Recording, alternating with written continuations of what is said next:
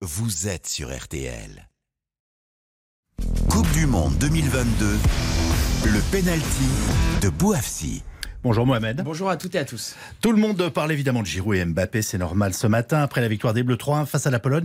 Mais vous aviez envie de rendre hommage à Rabiot et vous avez bien raison. Oui, avant toute chose, c'est vrai que j'aurais pu euh, féliciter Olivier Giroud ce matin, mais je vous propose euh, de réécouter sur l'application RTL le premier penalty de la Coupe du Monde. Tout était écrit ce Oui, matin. vous aviez tout dit. Oui, ce matin, je préfère présenter mes excuses, des excuses auprès d'Adrien Rabiot. J'ai longtemps cru qu'il n'était euh, qu'un joueur intéressant comme les autres, et pourtant, celui qu'on appelle le duc de Créteil pour sa longue chevelure et sa ville d'origine est bien plus qu'un simple bon joueur de football. Depuis plusieurs mois, il est devenu l'un des titulaires indiscutables de la Juventus Turin, l'un des plus grands clubs italiens, mais surtout, il est devenu au sein des Bleus 2022 la belle copie d'un Emmanuel Petit de 1998. Le joueur indispensable au milieu de terrain. Rabiot contre la Pologne hier, c'est 86% de passes réussies, 100% de ses tacles réussis et le plus grand nombre de ballons récupérés des Français. À 27 ans, Adrien Rabiot a peut-être atteint l'âge de la maturité, à moins que ça soit les journalistes, dont moi, qui se soient trompés sur un joueur exposé si jeune.